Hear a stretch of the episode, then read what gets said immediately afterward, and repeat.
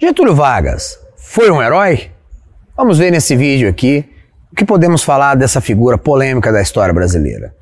Mas, meu amigo, não deixe de se inscrever no canal, dá o seu joinha aí e acompanhe nossos, nossas redes sociais, YouTube, Facebook, Parler. Convergência S está só começando.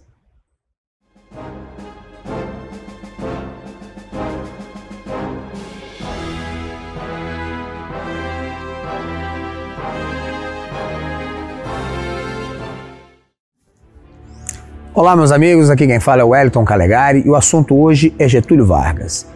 É um assunto vasto que não podemos esgotar em um único vídeo. Esse que foi o grande líder né, brasileiro do século XX, governou o Brasil em dois momentos. Entre 1930, quando subiu ao poder por conta de uma revolução, e 1945, quando foi deposto pelos militares, e depois eleito pelo voto popular entre 1951 e 1954, quando se suicidou. Para muitos é um herói, né? É o, um herói nacionalista, o criador da Petrobras. Para outros é um vilão, um ditador fascista. Afinal, qual é o legado de Getúlio para nós conservadores? Devemos pensar o que de Getúlio? Vou falar minha opinião aqui pessoal. Claro que eu sou professor de história, né? Nós tenho conhecimento sobre o que foi o governo dele, mas história sim, os fatos estão ali. A interpretação sobre esses fatos vai variar. Eu vou falar a minha interpretação. É, Para mim, o legado de Vargas é vasto. Não vou dizer que é totalmente negativo, seria complicado falar isso. Mas é um legado, acima de tudo, ambíguo. Para ser sincero, eu diria mais negativo do que positivo. Não é? Teve coisas positivas da questão da industrialização, mas o grande problema de Vargas eu vou dizer que são três. Primeiro lugar, Vargas tirou o Brasil de uma rota de desenvolvimento relativamente liberal que vinha ocorrendo na economia nas décadas de 10 e 20. Em outro momento eu quero trabalhar melhor isso, mas nas décadas de 10 e 20, e é um grande mito dizer que o Brasil só se iniciou sua industrialização após a ascensão de Vargas. Não. Nos anos 10 e 20, o estado de São Paulo vinha se industrializando numa velocidade assombrosa né, substituindo a importação de itens europeus pela produção em escala local, graças aos capitais acumulados na produção cafeira, graças à presença de mão de obra europeia, graças, enfim, a uma série de fatores. E o que é interessante, sem protecionismo econômico. Eram empresas privadas, produzindo principalmente para o mercado interno, mas enfrentando a concorrência externa, o que era difícil. Você tinha crises de vez em quando na questão monetária, né? Em que o governo não intervia no câmbio, e isso era muito legal porque você não tinha empresas de estufa naquela época. As empresas tinham que enfrentar os, a concorrência estrangeira no tete a tete e reclamavam muito disso. O empresário paulista vivia reclamando disso, porque empresário sempre vai reclamar da livre concorrência. Tolo é quem pensa que o empresário defende o capitalismo, defende a livre concorrência. O empresário, em geral, ele defende o Estado interventor. Ele gosta do governo protetor, protegendo seus mercados, estabelecendo tributos. Pois bem, quando Getúlio chega ao poder a partir da Revolução de 30, ele vai agradar esse setor.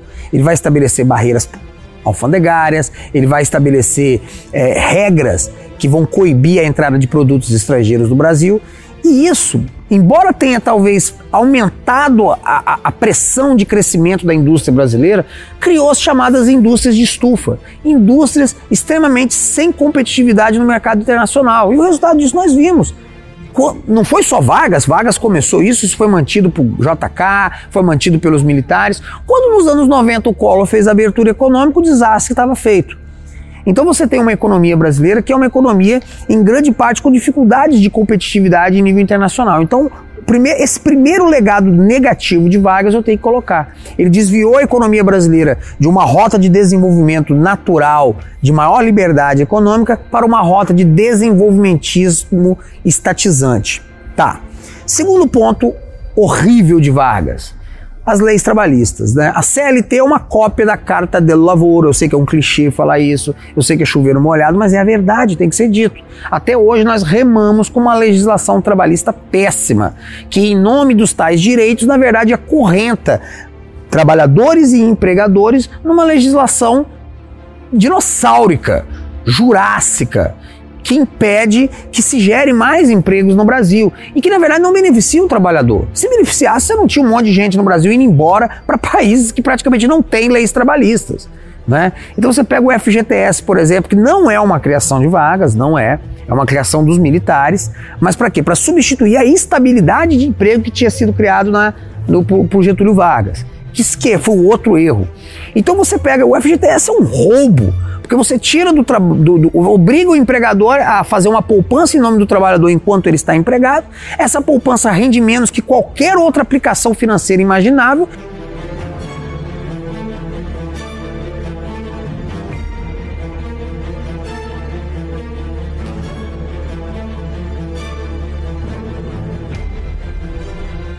E esse dinheiro é explorado pelo governo ao bel prazer em nome do trabalhador. E o trabalhador simplesmente não tem acesso a esse recurso. Isso é um roubo. Não tem como dizer de outra forma. Não é verdade? Então você pega a legislação trabalhista, o poder enorme que deu aos sindicatos, enfim. Outro legado péssimo de Vargas que pouca gente lembra: o Código Penal. O Código Penal brasileiro foi estabelecido por um decreto-lei de Vargas dos anos 40 e até hoje o Brasil tem essa porcaria de direito penal, em que vagabundo é tratado como Deus. Você pega, por exemplo, crimes bárbaros aí são prescritíveis pela legislação no Brasil. Você pega crimes de homicídio, tem, tem peso menor do que crimes contra a propriedade. Por quê? Porque o nosso Código Penal também tem base fascista. Ao contrário do que as pessoas pensam, os fascistas não querem ficar tirando a vida das pessoas para vingar a vida de outras, não. O fascismo tem essa pegada mesmo de dar muito valor a uma sociedade corporativista não é? E dá pouco valor à vida humana, à vida da família. Então você pega aí crimes hediondos que o Código Penal de Vargas era extremamente leniente. Então eu não posso considerar Vargas um herói, como alguns consideram. Eu acho o seguinte, claro, o Brasil cresceu muito na era dele, mas teria crescido do mesmo jeito. Ah, com Vargas que o Brasil virou uma potência econômica, jamais, nem com Vargas, nem com os militares, nenhum presidente do Brasil, nenhum líder do Brasil pode arrogar a si, a si, o privilégio de falar eu fiz o Brasil ser isso. Estamos falando de um país de 8 milhões 511 mil quilômetros quadrados, com uma população de hoje de 210 milhões de habitantes, com recursos naturais gigantescos, com uma população do bem.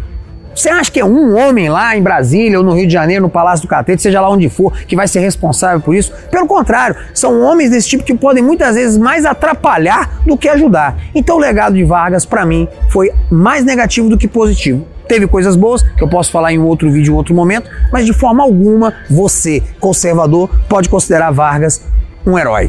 Tá certo? Aqui quem fala é o Wellington Calegari. Um forte abraço.